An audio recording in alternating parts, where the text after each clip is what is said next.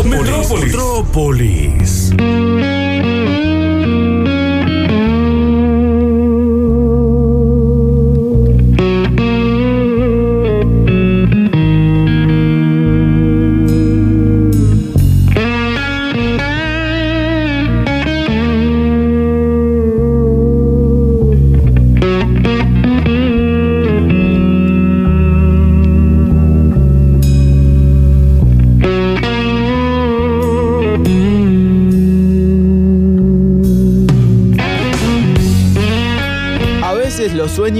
Pueden ser pesadillas. Sobre todo cuando un llamado los convierte en realidad. Una locura de días, una olla a presión que dicen fue sin maldad. Una suerte del destino inverosímil, directa y sin piedad.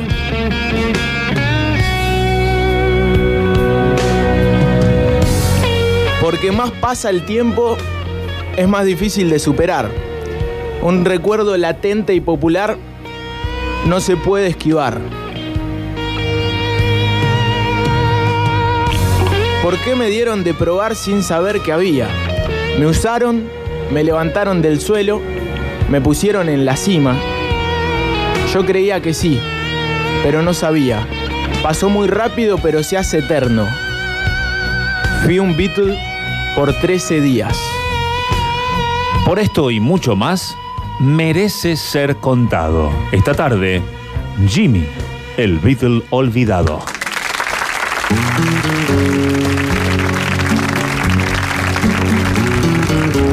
Bien, eh, vamos a hablar del extraño caso de quizá el Beatle más olvidado de todos. Pasaron muchísimos. Eh, aquí podemos hablar de Pete Best, Claro. primer baterista de la banda. eh, de Stuart Stucklife, que es eh, el bajista original, de cual se hizo una película. Claro. Muchos eh, músicos sesionistas también.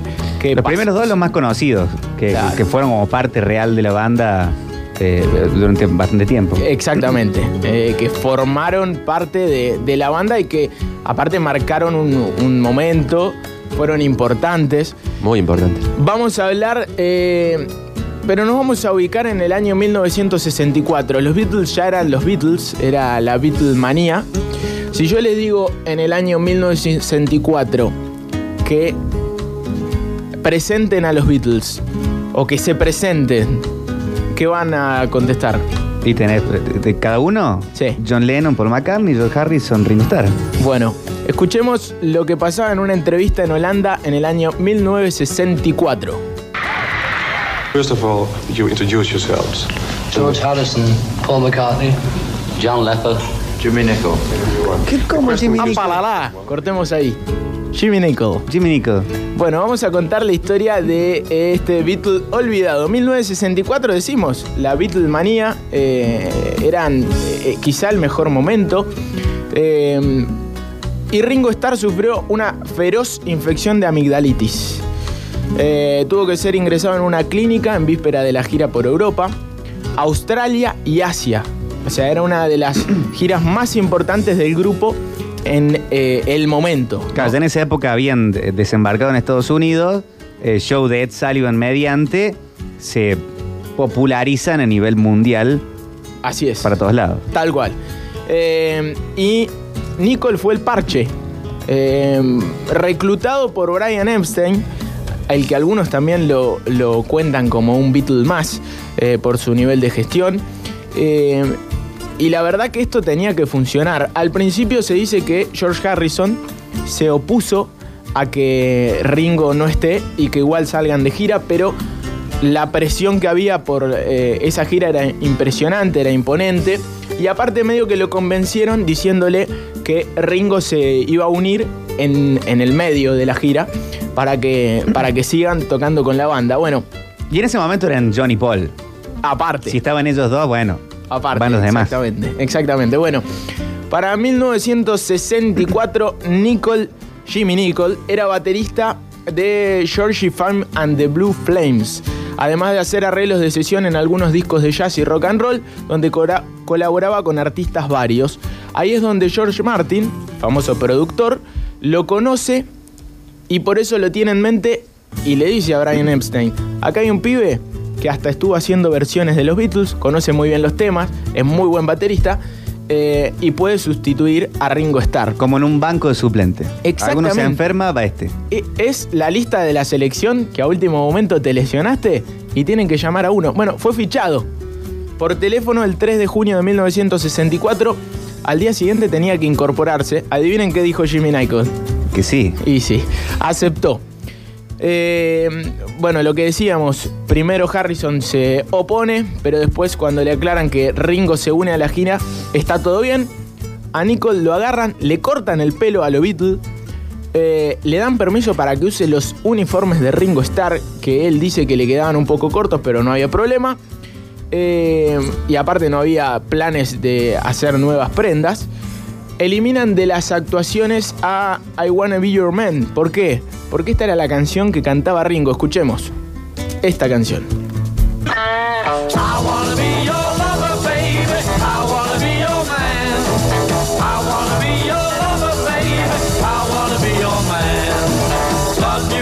Quizá una de las canciones eh, más feas de esa época de los Beatles. Para mí, a mi gusto, no me gusta la voz de Ringo. No me gusta ni siquiera ahora Ringo, pero bueno, capaz que es por mi enamoramiento prematuro con Jimmy Nicol. Esta canción que la componen eh, Lennon y McCartney para, los Rolling Stones. Claro, exactamente. Y después la termina cantando Ringo Starr. Eh, bueno, fue un Beatle durante 13 días, decíamos en el comienzo, eh, y durante 8 actuaciones. Pero ¿qué pasa?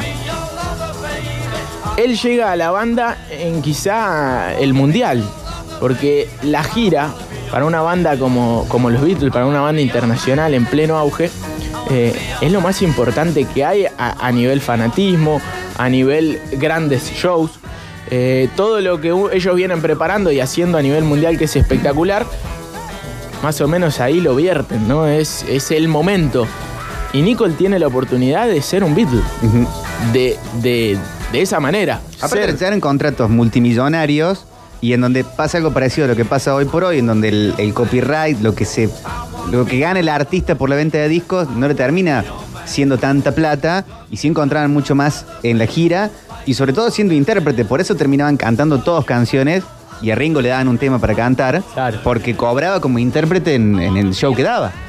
Tal cual. Bueno, esta era una de las, quizá la gira hasta el momento que mayor dinero ingresaba en la banda, por eso también era muy difícil de, de frenar. Decimos que fue un Beatle durante ocho actuaciones en Australia, donde el grupo fue recibido por la mayor multitud que congregó nunca. 300.000 personas fueron a recibir a los Beatles. Y allí no estaba Ringo Starr. Allí estaba Jimmy Nicol. Hong Kong, Dinamarca y Holanda. En Holanda es donde eh, está esta particular entrevista donde los Beatles se presentan y el último, en vez de decir Ringo Starr, dice, dice Jimmy Nicol. Pero hubiera muy- dicho Jimmy eh, Ringo Starr. no, pero es una, una entrevista televisiva, está en, en YouTube para los que la quieran ver, es, es- está encima subtitulada para los que somos medio flojos con el inglés. Y aparte se ve un buen momento de los Beatles como grupo, se notaba que estaban muy bien entre ellos. Eh, eh, eh, Lennon estaba en su momento más rebelde y jodón y, y está toda la nota medio bardeando al, al- al entrevistador, al periodista. El equipo en el vestuario estaba bárbaro. Estaba bárbaro, era el, el momento. Dice, eh, por ejemplo, Lennon durante la entrevista le, le manda mensajes a Ringo, le dice, mejorate Ringo, Jimmy te está usando todos tus trajes.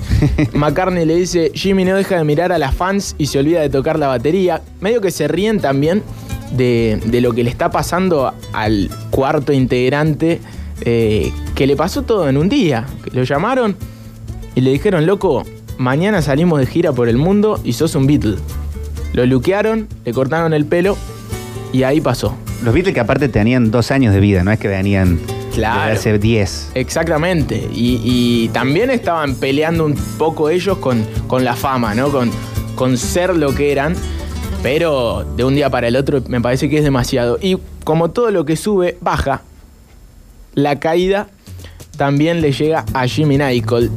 Eh, de hecho, la mañana en que la reincorporación de Ringo en Australia, eh, en, que llega, Nicol salió temprano hacia el aeropuerto, al aeropuerto de Melbourne Los demás Beatles dormían y no se atrevió a despertarlos para despedirse.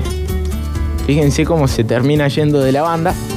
Eh, antes de dejar el hotel, Epstein le dio un cheque de 5.000 libras y un reloj Eternamatic en el que había encargado que grabasen de los Beatles y Brian Epstein a Jimmy con agradecimiento y gratitud. Bueno, una paga espectacular para el momento. Imagínense, hoy es mucha plata, imagínense en el 64.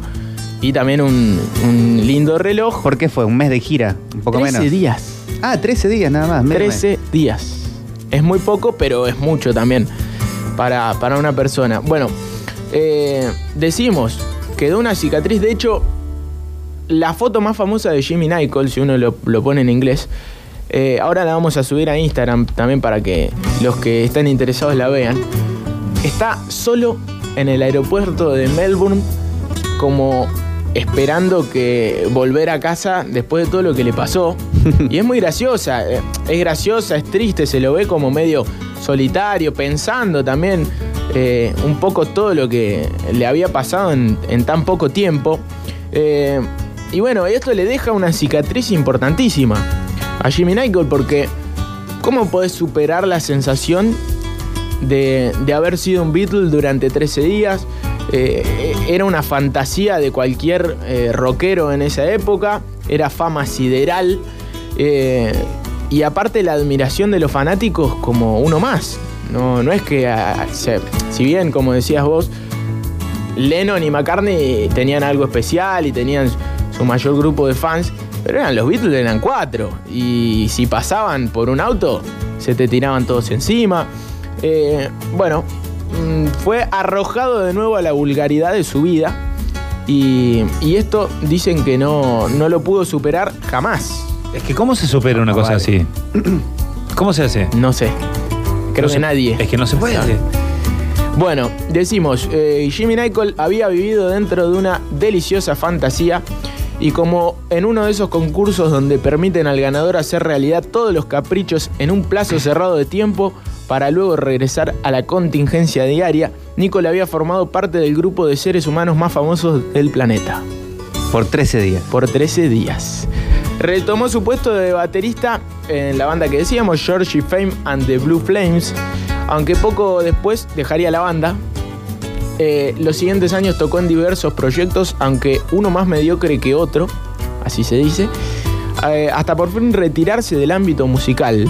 La confusión y desazón de pasar de ser un Beatle a nadie lo llevó a tal extremo que en tan solo nueve meses después de la gira australiana se declarase en bancarrota.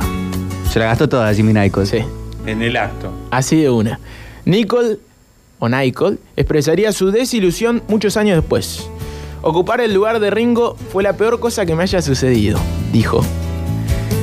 Después, eh, un tiempito después, hasta entonces estaba tranquilo y feliz ganando 30 40 libras a la semana como músico normal. Cuando los encabezados murieron, comencé a morir yo también.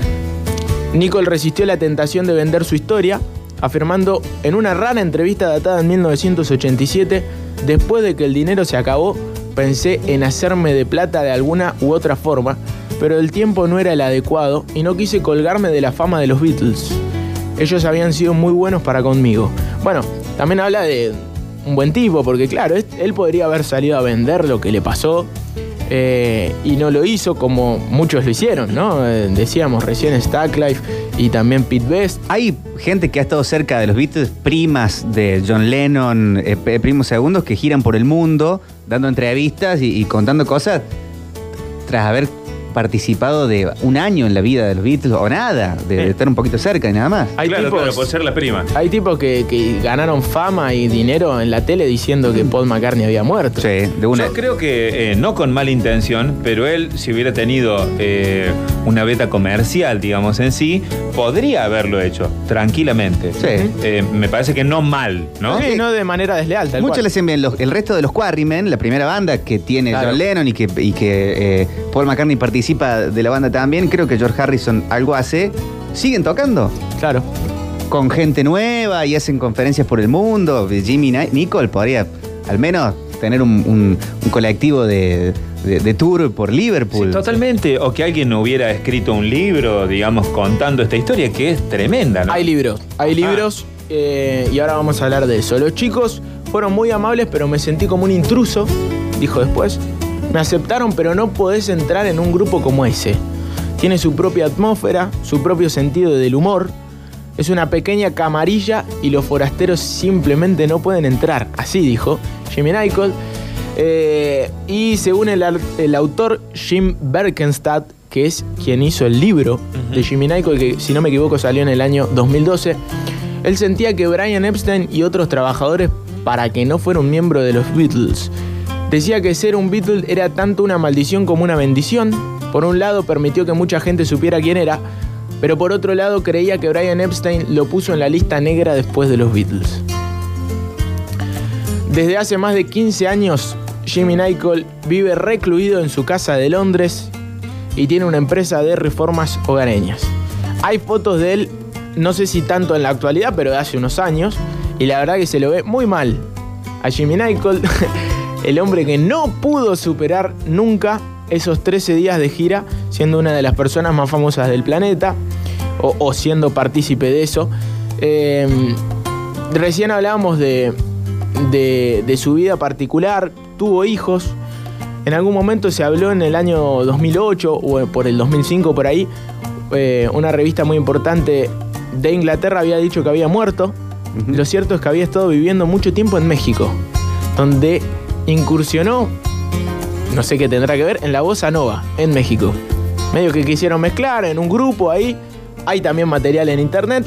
Eh, lo cierto es que hay mucho mexicano que también habla de Jimmy Nicol porque lo pudieron conocer y porque él les contó su historia en primera persona.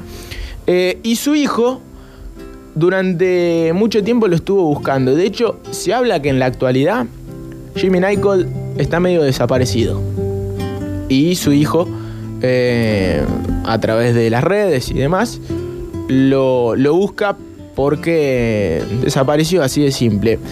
Y de esto nos lleva a una pregunta.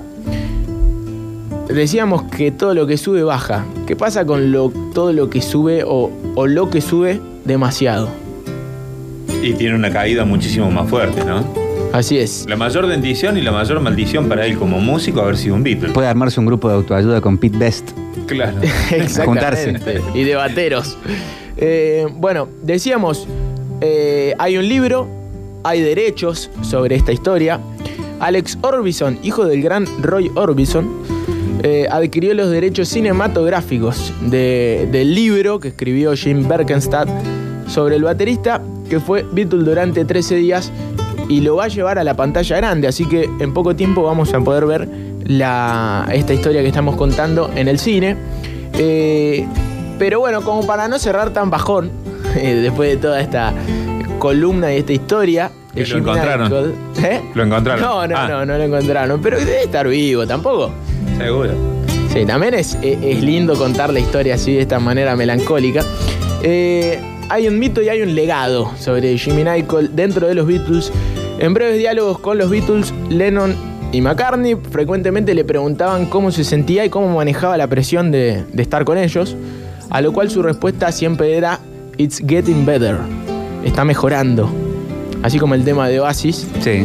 y como el tema de los Beatles. Ah, claro. Trece años después, McCartney se encontraba paseando con su perra Marta y con Hunter Davis, el biógrafo oficial que tiene los Beatles, cuando salió el sol. McCartney comentó que el clima estaba mejorando y comenzó a reír al recordar a Jimmy Nicol. Este hecho, contó un, un tiempito después, inspiró a la canción Getting Better de Mejorando de los Beatles. Así que para cerrar toda esta linda historia, o no sé si tan linda, de Jimmy Nicol, en esos 13 días con los Beatles, nos vamos a ir con este tema, Getting Better, de los Beatles, contando la historia de Jimmy Nicol.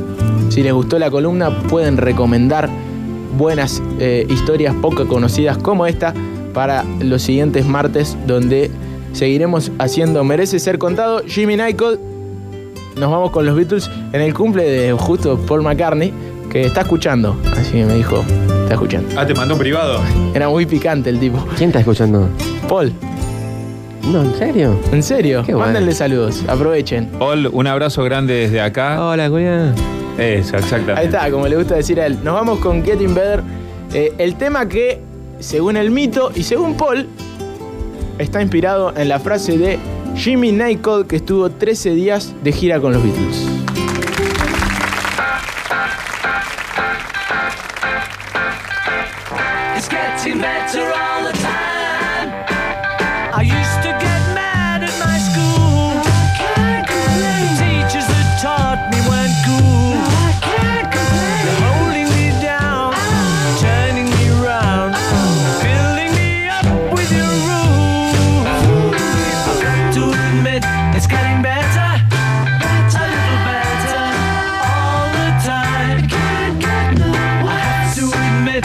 It's getting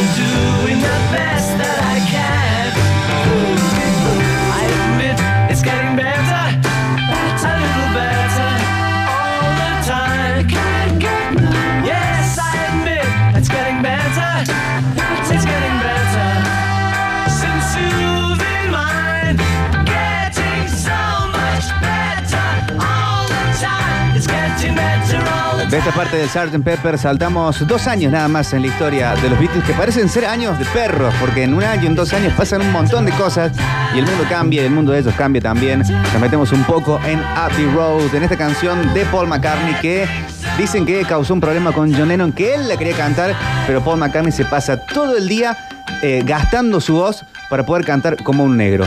Si lo logró, júzguenlo por ustedes mismos.